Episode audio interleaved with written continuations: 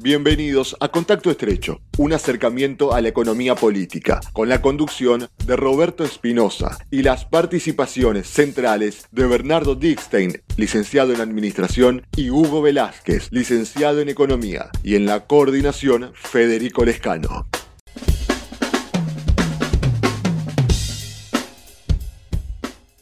Bienvenidos a otro episodio de Contacto Estrecho, en donde hoy vamos a tratar un tema, uno de los temas preponderantes en la agenda económica a nivel país y tiene que ver con el Fondo Monetario Internacional. Eh, en su momento se hablaba, se decía que el fondo era ya una palabra olvidada, olvidada para nuestro país, que los chicos, recuerdo una publicidad electoral en su momento que, reflejaba el, el hecho de que supuestamente el Fondo Monetario pertenecía al pasado de nuestro país. Pero desde la gestión Macri a esta parte, otra vez eh, se hizo recurrente mencionar al Fondo Monetario intrínsecamente ligado a nuestra economía. Lo, concreto es, eh, en este momento en donde Martín Guzmán, eh, hace poco el ministro de Economía de, de, la Nación, afirmó que hay que acordar con el fondo de una manera en la que no se comprometa la economía argentina, y por el otro lado hay menciones desde la oposición, incluso desde el propio sector vinculado al oficialismo, que observan que hay una especie de guiño importante del gobierno nacional plasmado en el presupuesto nacional 2021, casi a pedir del fondo que habitualmente pide lo que siempre pide el fondo, recortes, ¿eh? y recortes, por ejemplo, en el gasto social del 15%, nada menos después de que se supone que la economía en, nuestro país este año va a caer un 12% promedio aproximadamente. Lo concreto entonces a partir de este escenario es, ¿qué pasa si se rompe con el fondo? Eh, es una pregunta que muchas veces no se hace o si se la hace no se la profundiza. Y después también no hay demasiadas respuestas en relación a qué pasa si se rompe con el fondo bueno, justamente para ello es que están los especialistas de esta emisión, como es habitual, como es usual, tanto Hugo Velázquez como Bernardo Dickstein nos van a contar qué pasa si se rompe con el fondo. Bernardo, Hugo, buenas, ¿cómo andamos? Buenas, ¿cómo andan todos? ¿Qué tal? Muy bien, muy bien. Bueno, es una pregunta de cajón, ¿no? Federico también Lescano está con nosotros. Eh, es el productor general, Federico Lejano, vamos a mencionarlo también. Eh, la pregunta recurrente, o yo creo que más que recurrente de cajones, ¿qué pasa si se rompe con el fondo? Argentina, eh, ¿qué pasa con la Argentina si rompe con el fondo? No, yo, yo abro el fuego. bueno. En todo caso, si lo que se pretende es dar una discusión pública, hay que explicar eh, primero qué es el fondo, para qué se creó el fondo, si los objetivos fundacionales del fondo son los mismos que en 1944 cuando se lo creó, y a partir de ahí exponer con claridad cuáles serían las consecuencias de una ruptura con el fondo. Y me parece que corresponde una explicación con algo mucho más allá de, como decían a fines de los 90, eh, nos vamos a caer del mundo. No, en realidad no nos vamos a caer del mundo este, si, si rompemos como el fondo. Pero sin duda que algún tipo de consecuencias va a tener. Y voy a tratar de dar una explicación muy breve, así le, le podemos dar paso a Hugo. Pero primero, el fondo se creó fundamentalmente con el objetivo de ayudar a los países que entraban en ocasionales problemas o circunstanciales problemas de, liquidez, de posiciones financieras, que en muchos casos iban a implicar que esos países dejen de importar lo que necesitan para completar sus procesos de desarrollo. El hecho de dejar de importar hubiese impactado en el comercio internacional, con lo cual perfectamente podía producir algún tipo de contagio, porque esos países iban a dejar de abastecer a otros se iba a mermar el flujo del comercio internacional y por supuesto tampoco iban a hacer frente a sus deudas al tener menores ingresos del comercio internacional. En definitiva, lo que el objetivo fundacional del fondo intentaba hacer era atemperar los eventuales flujos o eventuales situaciones de liquidez. En alguna medida eso fue cambiando, aunque siempre, siempre en, en la carta del fondo uno puede ver que el objetivo es incidir de alguna manera en la determinación de la política macroeconómica soberana de cada país.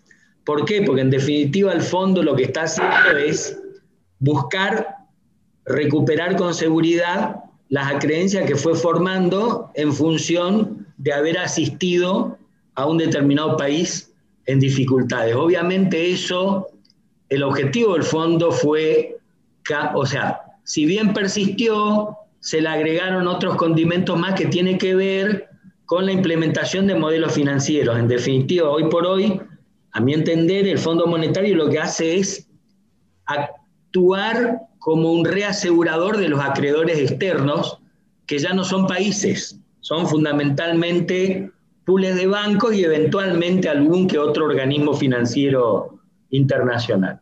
Eh, ¿La Argentina se va a caer del mundo si, si se rompe con el fondo? No, seguramente no, pero que va a tener algún tipo de dificultad para acceder a mercados financieros, probablemente así sea.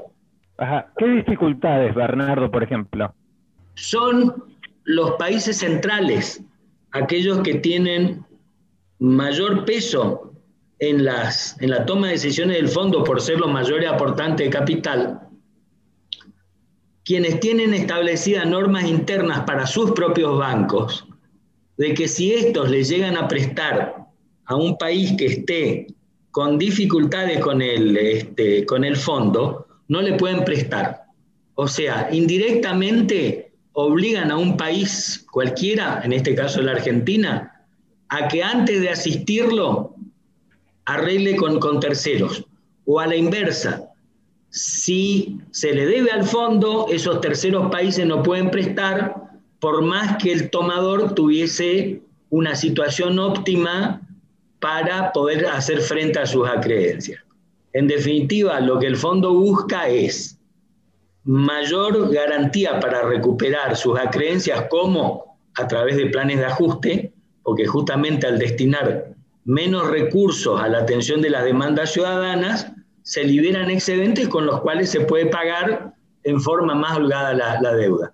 Pero aparte, insisto, actúa como una especie de ente reasegurador de terceros prestamistas. Sí, em, quería agregar lo siguiente. Eh, surge como resultado de la experiencia de la crisis del 30 y el líder de, la, eh, fundación del fondo fue eh, Keynes, justamente, el que dio una, forma de salida de la crisis del 30. y justamente lo que él vio es que en ese momento se estaba agotando el mercado financiero británico, que era como el prestamista de última instancia para los países, y eh, la potencia emergente Estados Unidos no se quería ser responsable de eso. Algo parecido hoy día entre Estados Unidos y China. Estamos viviendo un, paralelo histórico ahí. Este, y bueno, no había un prestamista de última instancia para los países para regular. Y eh, hubo, como dijo, bien describió Bernardo recién, un efecto contagio este, y cayó el comercio internacional. Este, eh, la, dificultad que hoy tenemos eh, si no, no, de alguna forma no arreglamos con el fondo, de alguna manera, es que no tengamos problemas para acceder a los mercados financieros. Hugo, disculpa. Hay una alternativa. Aprovecho, Hugo, para decir una pequeña eh, pastilla histórica y de curiosidad sobre lo que estabas comentando de la creación del FMI. Uno de los creadores fue el estadounidense Harry Dexter White, pero que fue sospechado luego por tener eh, conexiones con Moscú. Es decir, eh, el mismísimo Hoover del FBI lo acusó luego de comunista a uno de los creadores del capitalismo tal cual lo conocemos ahora, el capitalismo moderno, encarnado en el FMI. Bueno, este, hubo en, en la década del 50 hubo un fantasma anticomunista en Estados Unidos muy fuerte, este, que, ciertos senadores también famosos, y para acá, este, persiguieron artistas, persiguieron, cualquier, este, empezó a haber sospecha de, comunismo en muchas personas este, dentro de Estados Unidos. Eh, entre, entre ellos, bueno, actores famosos, eh, como Chaplin, por ejemplo, fue acusado de comunista y se tuvo que ir de Estados Unidos a Suiza. Ahora, Hugo, no hay que tomarlo todo con pinzas porque se sabe como en Estados Unidos generalmente, cuando se habla de comunismo, lo hacen con cualquier cosa que esté un poquito más a la izquierda que el capitalismo que ellos ejercen, ya es automáticamente para ellos comunismo, pero no necesariamente eso está vinculado con un comunismo realmente de esencia. ¿Se puede tomar de esa forma? Esas acusaciones donde, por ejemplo, hace poco, lo mismo ha sufrido la propia Cristina Fernández, Axel Kicillof, que han sido tildados de comunistas cuando se saben que claramente no lo son.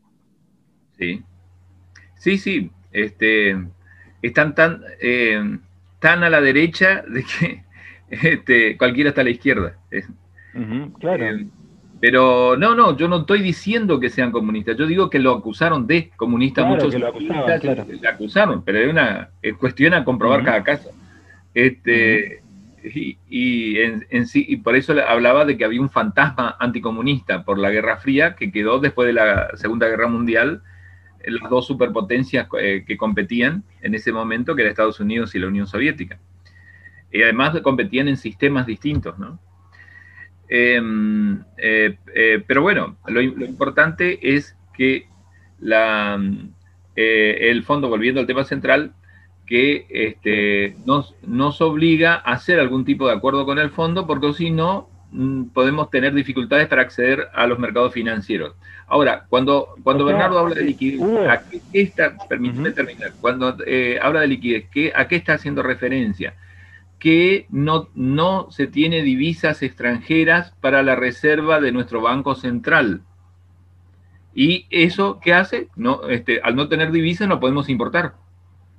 No todo lo, que consumimos lo producimos. No, no, somos un país autárquico. Eh, por lo tanto, necesitamos relacionarnos con el resto del mundo y hacer compras de este, nuestra industria. Parte de los insumos es importado, hay maquinarias que es necesario importar para que funcione la industria. Este, por lo tanto, necesitamos liquidez de, este, de, divisas de divisa fuerte, eh, llámese dólares, eh, que es el acuerdo de Bretton Woods de 1949, que la reserva de, este, de los bancos pasó a ser el, el, el dólar. Este, eh, o eh, países que tienen canasta de moneda, como van agregando el euro, por ejemplo, también como moneda de reserva, o ahora ya están agregando el yuan chino como moneda de reserva, pero bueno, es, necesitas esa divisa extranjera para hacer importaciones. Y este, en un momento vas a tener que, eh, cuando cuando este, por ahí hay, etapas eh, de bajas exportaciones que no estamos generando divisas, no están ingresando divisas que después vamos a necesitar para importar. Y este, puede llegar un momento de default, es decir, que falte dinero para hacer frente a las importaciones y a los pagos de deuda, porque por ahí también este, las empresas se eh, eh, compran, pero compran a crédito y tienen que hacer los pagos de, las importaciones que hicieron. Em, por lo tanto, en, si no, eh, en es, para esos momentos de, bajas divisas en el Banco Central, de reducción de divisas en el Banco Central, necesitamos acceder a préstamos internacionales para cubrir nuestras necesidades de, esa etapa. Y eh, al no hacer eh, el acuerdo con el fondo, la posibilidad de, es que dependamos exclusivamente de nuestra posibilidad de exportar quedamos este, eh, apretados en nuestras propias fuerzas, digamos, ¿no? Internas de producción. viste que en una etapa se decía, bueno, se rompe con el fondo, se rompe con los acreedores internacionales y se vuelve al vivir con lo nuestro. ¿Vivimos alguna vez con lo nuestro? ¿Se puede vivir con lo nuestro? Y no, no hay país autárquico. País autárquico es decir, un país que no tenga relaciones con el resto del mundo de intercambios comerciales. Aún Corea del Norte, bueno, lo tiene de, en la espalda, lo tiene China. es la fábrica del mundo. Y Cuba, eh, en, en, su momento, cuando, cuando eh, pierde los subsidios de la Unión Soviética, este, bueno, tuvo ayudas de México, tuvo ayuda de España, eh, tuvo ayudas de Argentina también en algún momento. Se necesita se necesita bienes para satisfacer las necesidades de la comunidad. Y no todo lo, no hay país que produzca todo. Claro. Hay países que pueden, acceder a todos los bienes importando como Estados Unidos. Ajá. Bernardo Hugo decía algo como que eh, no nos vamos a caer del mundo, pero que va a haber consecuencias. Va a haber consecuencias. Ajá. Eh, ¿Esas consecuencias se puede denominar represalias del sector financiero? Sí, por supuesto, también. Eh, pero ni siquiera son represalias. Directamente la normativa eh, de ciertos países obliga a sus bancos con domicilio principal en esos países a no prestarle a aquellos países que hayan incumplido con el fondo. Eh, y vamos a un ejemplo que también da, de alguna manera, da respuesta a lo que vos preguntabas de vivir con lo nuestro. De alguna manera, cuando explotó la convertibilidad y hasta que se arregló con los bonistas, eh, hasta que se, eh, con el gobierno de Néstor Kirchner y de la mano de Roberto Labaña, se hizo la primera reestructuración de la deuda privada, o sea, de la deuda soberana con tenedores privados, y de alguna manera esos años fueron en cierta, en cierta medida vivir con lo nuestro. Ahora, eh, el país, eh, producto de una devaluación tan fuerte, había recuperado competitividad externa, sumado a lo cual el precio de los commodities, especialmente la soja, venían subiendo. Con lo cual, la Argentina, respecto del punto, del punto de que nos interesa, tenía eh, superávit en su balanza comercial, lo tenía fiscalmente también. Pero bueno, eso de alguna manera indica también el parate que hubo después de la, de la salida de la convertibilidad. Y respecto, bueno, respecto de las consecuencias, este, y ojo, este, e, e, eso no significa, me parece que ni, ni, Hugo ni yo estamos defendiendo la postura de que tenemos que seguir vinculados con el fondo sino que estamos exponiendo cuáles pueden ser las consecuencias de romper con el fondo. Y también hay que entender que la ruptura con el fondo no es una mera acción declamativa de salir a agitar la bandera. Hay que tener herramientas para poder hacerlo.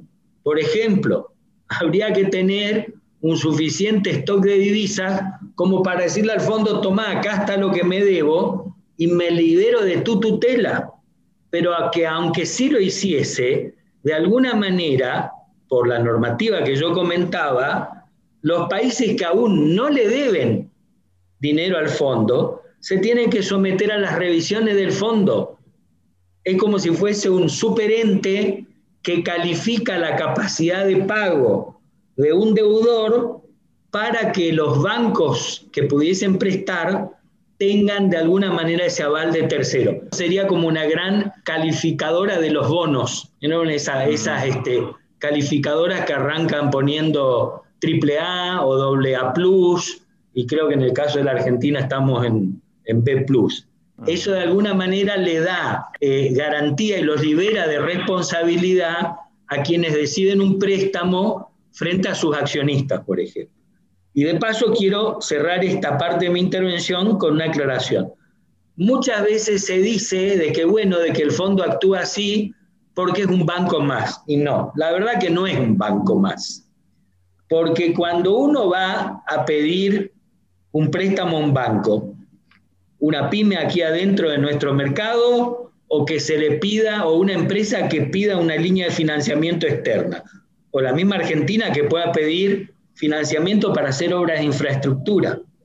los prestamistas lo que hacen es analizar la capacidad de repago de ese crédito. Pero un banco aquí no se va a meter con cómo vos tenés que gestionar tu negocio. En cambio, el fondo sí se mete con el país en cuestión en el diseño de su política macroeconómica. Por ende, desde ya que los condicionantes no son los mismos. En el tema de, la, de que dependemos de las exportaciones, bueno, ahí este, Bernardo describió cómo Argentina se recupera en base a las exportaciones, además de, de haber tenido buenos precios en los commodities a nivel internacional. Eso se utilizó, por ejemplo, de comparación en el 2008 cuando entra en default Grecia y comparaban, querían comparar con Argentina, y entonces los economistas europeos decían, sí, pero Argentina tiene algo que ofrecer al resto del mundo, Grecia no. Argentina tenía commodities para ofrecer en el resto del mundo y se fue recuperando. Pero bueno, después, después entró a pagar. Kirchner entró a pagar la deuda cuando este, se regularizó su relación con el fondo. Eh, el, problema es que si nos eh, ponemos pechito duro de vivir con lo nuestro, las consecuencias sociales y políticas que puede generar eso internamente. ¿En qué medida este, eh, tiene que tener un, acompañamiento de la ciudadanía para llevar, a llevar adelante eso? Este, fíjense en el caso de Venezuela, que se puso pechito duro con, el imperio, y el imperio le entró a, cerrar las cuentas, este, ahora le estaba eh, evitando la entrada de petróleo, este, vía Irán, le, empezó a, crear problemas en los abastecimientos de distintas mercaderías, este, distintos bienes, y eso terminó que una parte de la comunidad no estaba dispuesta a bancarse eso y se fue de Venezuela. Eso tenemos que tener en cuenta. ¿En qué medida vamos a tener un respaldo político y social para llevar adelante un pechito duro, una política de pechito duro? Eso, podría ser, entonces, Hugo, es que rompemos con el fondo. Una de las consecuencias puede ser que nos hagan un bloqueo similar o, o parecido a lo que se está haciendo en Venezuela. Eh, claro, en Venezuela está referido también a cuestiones políticas, porque Venezuela enfrenta a Estados Unidos. Argentina en, la etapa de default no la enfrentó a Estados Unidos. Hacemos default, pero bueno, después se recupera vía exportaciones y después regularizó los pagos. Hizo otra renegociación de la deuda, bien, achicó creo que un 75% el valor de la deuda, lo, eh, lo bajó un 25% y renegoció, bueno, y después a la larga tuvimos problemas con los fondos WIC. Se, renegoció con el 95% de los tenedores. Y el 5% restante fue el que ocasionó el problema que, bueno, derivó en los fallos del juez Griesa, que, que más o menos todos conocemos. Pero no, Robert, no se puede comparar este, eh, qué es lo que le podría ocurrir a la Argentina en el caso de romper con el fondo con Venezuela, porque como bien lo dice Hugo, ahí hay una cuestión ideológica. Aún en los peores momentos, por llamarlo, mirando un poco el interés de los acreedores de la renegociación, pero la Argentina no confrontaba con Estados Unidos. Al contrario, les guste a algunos o no les guste, durante el gobierno de Néstor Kirchner y una parte del primer gobierno de Cristina, eh, la Argentina tenía un grado de alineamiento eh, bastante importante con, con Estados Unidos. O sea que el problema era más bien este, de cómo se manejan las cuestiones de la deuda. No había confrontación a nivel de posturas internacionales como sí lo puede tener Venezuela, por ejemplo. Pero aparte, bueno, este, cuando se dice, perdón, no, no, no, me, no me quiero ir del tema, pero esto es importante destacarlo, cuando se dice vamos, a vamos camino a ser Venezuela, y la Argentina y Venezuela son dos países que no tienen nada que ver. Por ejemplo, Venezuela tiene que importar el 65% de sus necesidades eh, alimenticias y eso acá no existe. Que obviamente tengamos una población, un porcentaje de la población mm, eh, muy importante por debajo de la línea de la pobreza, pero eso tiene que ver con cuestiones de reparto, de distribución de la renta, no porque a la Argentina le falte con qué alimentar a su población. Son dos países que en realidad no tienen absolutamente nada que ver, más allá de que circunstancialmente, en determinado momento, y sí, las relaciones eh, diplomáticas con Venezuela tenían más afinidad con el mismo Estados Unidos, por ejemplo. Pero no es un problema de... Directamente Argentina y Venezuela son dos países que no tienen nada que ver. En su momento habías dicho que el fondo fue creado con fines nobles, ¿no? Con fines eh, para que los países no se queden... En realidad se trataba de imponer una hegemonía detrás de un supuesto principio eh, de evitar corridas cambiarias que contagien al mundo.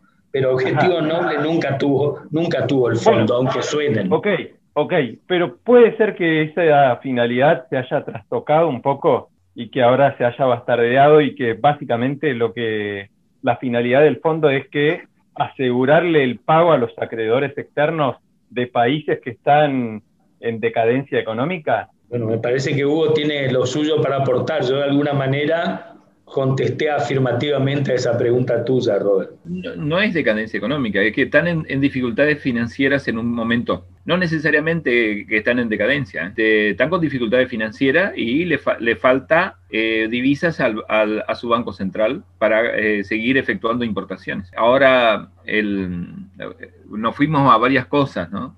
Por ejemplo, el, el tema Venezuela, yo quería comparar eh, Venezuela en su momento estaba muy ligado, como decía Bernardo, estaba muy ligado a la economía de Estados Unidos, se abastecía en Estados Unidos. Así. Lo mismo que hoy hace Corea del Norte se abastece en China. Y este, después se, pusieron en pechito duro con Estados Unidos. Es como si lo, que le podría pasar a Corea del Norte si se pone en pechito duro con China.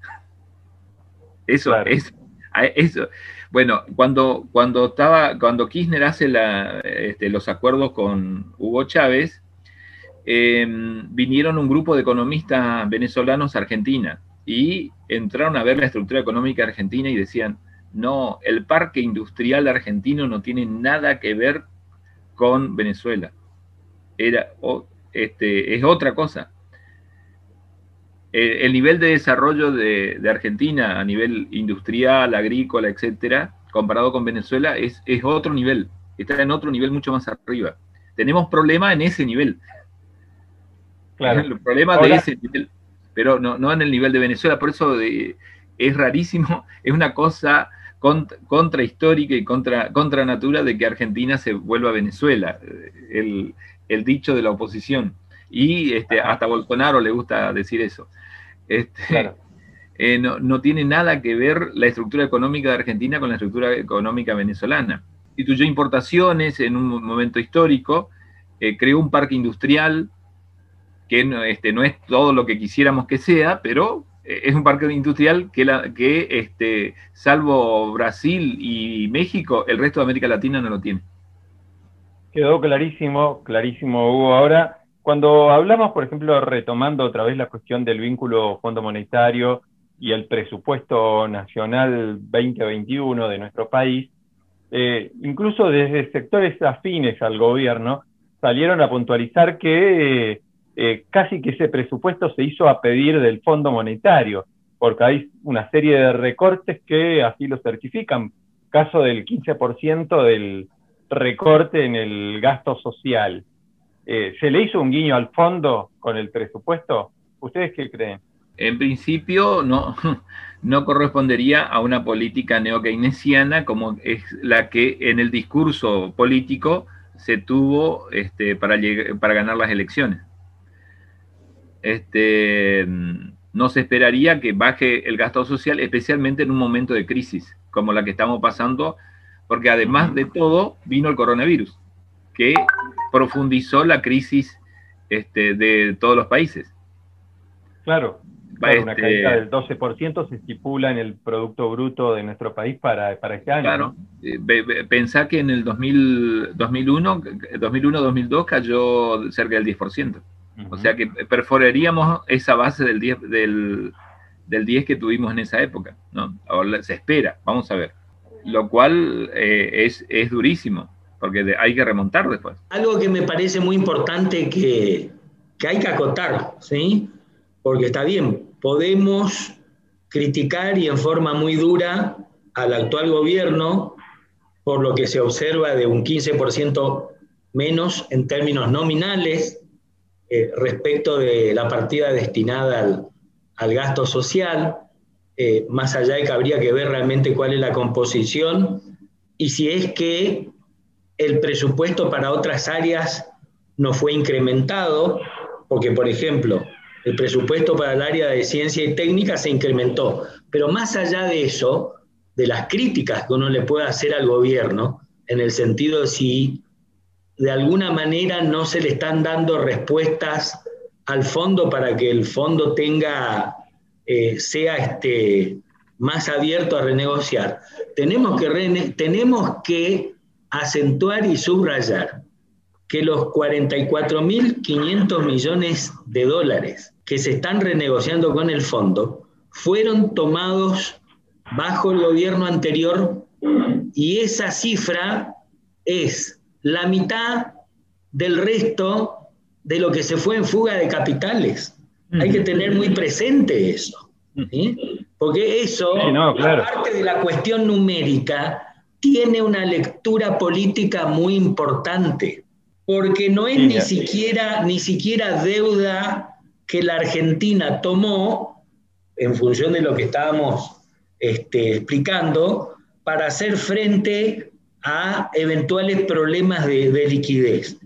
Directamente fue una deuda que fue tomada para apalancar un modelo de revalorización financiera, gran parte de lo cual, terminado el circuito de la bicicleta, se volvía a fugar en forma de divisas. Inclusive hasta el fondo, no solo que transgredió sus propios estatutos, sino que hizo la vista gorda cuando gran parte de ese endeudamiento se destinaba a solventar problemas de demanda de divisas. Y expresamente el fondo, aparte del monto que excedió cualquier otro tipo de, asistencia, los estatutos del Fondo Monetario expresan, textualmente dicen que no se puede asistir a un, a un, este, a un país que esté con problemas hablando bien y pronto de fuga de capitales. Argentina no, no, puede hacer nada al respecto, no puede plantarse y decir, mira, ustedes violaron claramente los estatutos que el propio fondo determina, prestaron a un gobierno, no a un país, prestaron a un gobierno que por otro lado permitía o avalaba la fuga de capitales. Entonces, rediscutamos esta situación. Argentina puede litigar contra el fondo acerca de esa violación del estatuto, algo que el propio cierto sector de la dirigencia del fondo reconoció? Sí, por supuesto, podría, podría litigar y podría apelar al principio de responsabilidad compartida, sabía a quién le estaba prestando, sabía el uso que se estaba haciendo de ese endeudamiento, pero hay un problema, el gobierno que lo tomó tenía toda la legitimidad de origen para hacerlo y eso a la hora de discutirlo en una instancia judicial internacional pesa mucho también. Distinto hubiese sido si este mismo tipo de deuda que se, eh, que se utilizó para apalancar la fuga de capitales hubiese sido tomada, por ejemplo, por el gobierno militar. Pero por otro lado, recordemos que los gobiernos que posteriormente vinieron si bien tenían una, preocupación inicial, como el caso del gobierno de Alfonsín, por consolidar la democracia, ningún gobierno de ahí en adelante planteó eso, por ejemplo. Ningún gobierno litigó contra el fondo. Que se critica la etapa democrática justamente no plantear, por ejemplo, el tema de la deuda odiosa, por la tomada por el gobierno militar. Como lo hizo Ecuador, por ejemplo. Claro. Ajá. ¿Y por qué Argentina no puede hacer lo que hizo Ecuador? ¿Qué es lo que frena? Voluntad política. Eso, es lo que hace falta. La Eso es lo que hace falta. Eh, evidentemente acá juegan, a mi entender, una serie de cosas que confluyen. Uno, que para hacer este tipo de cosas uno necesita eh, consensos políticos. Eh, inclusive un consenso político mucho más allá del simple número de votos para poder hacerlo. Y la otra tiene que ver con los límites ideológicos del gobierno de turno. Entonces, evidentemente, si este gobierno, que sin dudas, que también se lo dice ahora, no es lo mismo que el gobierno de Macri, pero evidentemente no tiene en sus intenciones o no tiene en su agenda pública eh, recurrir a algún tipo, algún tipo de reclamo contra el propio Fondo Monetario Internacional? Si no, no estaría negociando tan fuerte como lo está haciendo.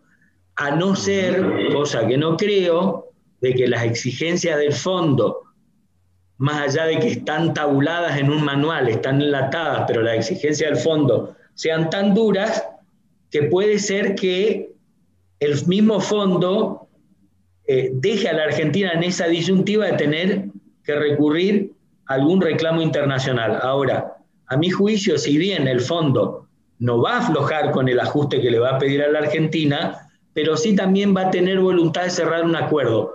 ¿Por qué?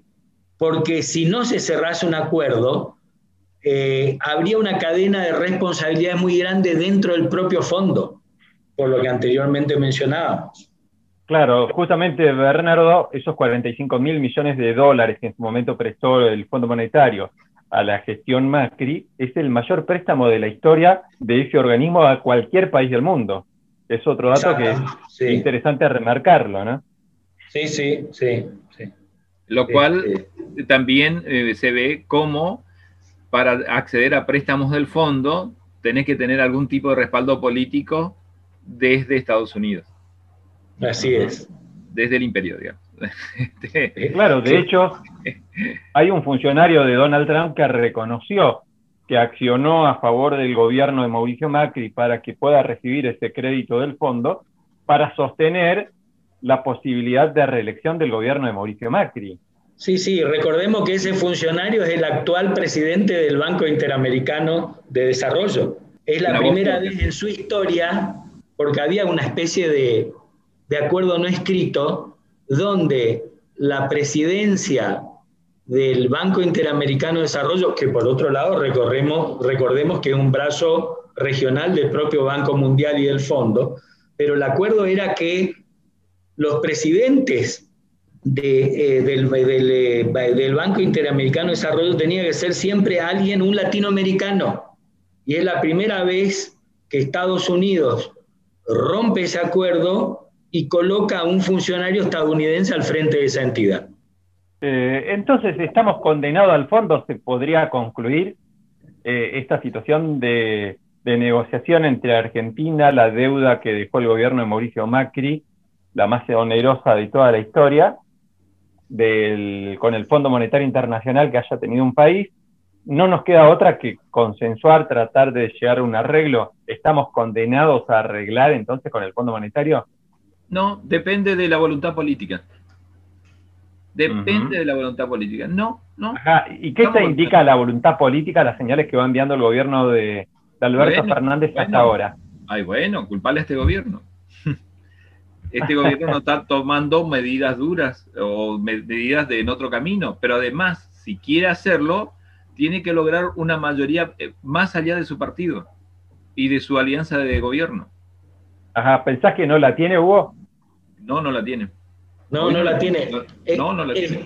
Es más, lo ideal sería que si finalmente se decidiese a tomar alguna medida de índole judicial, por ejemplo, contra el Fondo Monetario Internacional, lo ideal sería de que el gobierno tenga también apoyo de una gran parte de la oposición, que sabemos que de Junto por el Cambio no lo va a tener. Pero hay un agregado más, y que Hugo recién lo mencionó, el propio frente de gobierno, dentro del mismo frente de gobierno, cuando se tratan de las relaciones con los acreedores o en este caso con el Fondo Monetario Internacional, probablemente tengan un nivel de construcción de ideas, de razonamiento, mucho más similar a lo que puede ser juntos con el cambio que a los sectores eh, más confrontativos que pueda haber dentro del frente gobernante. No nos olvidemos de que el actual presidente de la Cámara de Diputados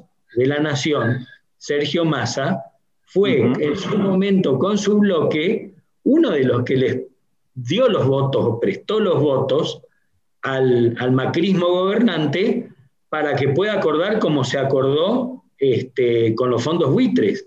Entonces, ¿cuál es la razón por la cual ahora el masismo e inclusive una parte del albertismo estaría dispuesto a asumir esta confrontación con el fondo. Consonancia con lo que estaba diciendo Bernardo, eh, no hay, no hay este, fuerza política como para llevar adelante. Hoy no se ve. Uno suma de un lado de otro, el mismo frente gobernante, del otro lado la oposición, pero el, el gobierno necesita por lo menos un apoyo del 70-80% del electorado como para llevar una, una, una política de este tipo. Y, perdón, necesitas respaldo internacional también. Además, además. Cosa que probablemente hubiese sido posible si hubiese continuado el UNASUR, por ejemplo. Pero en realidad en este momento la Argentina tampoco tiene apoyos internacionales para, para hacer una cosa así. O sea, sin voluntad política, sin consensos políticos y sin apoyo internacional, estamos condenados a tener que negociar con el Fondo Monetario, sería la conclusión. Más que condenado, digamos que es el principal y casi único recurso que por, en este momento tiene la Argentina. Bien, quedó clarísimo. Con esta definición de Bernardo, con lo que sostenía Hugo Velázquez, eh, cerramos este episodio de esta jornada de Contacto Estrecho, en donde el tema fue el Fondo Monetario Internacional, eh, el acuerdo que está propiciando la gestión de Alberto Fernández con esa entidad y las consecuencias que podría llegar a tener en el caso de que Argentina no acuerde con el Fondo Monetario Internacional. Redondito, ha sido completo, espero que haya sido de su agrado. Hasta la próxima.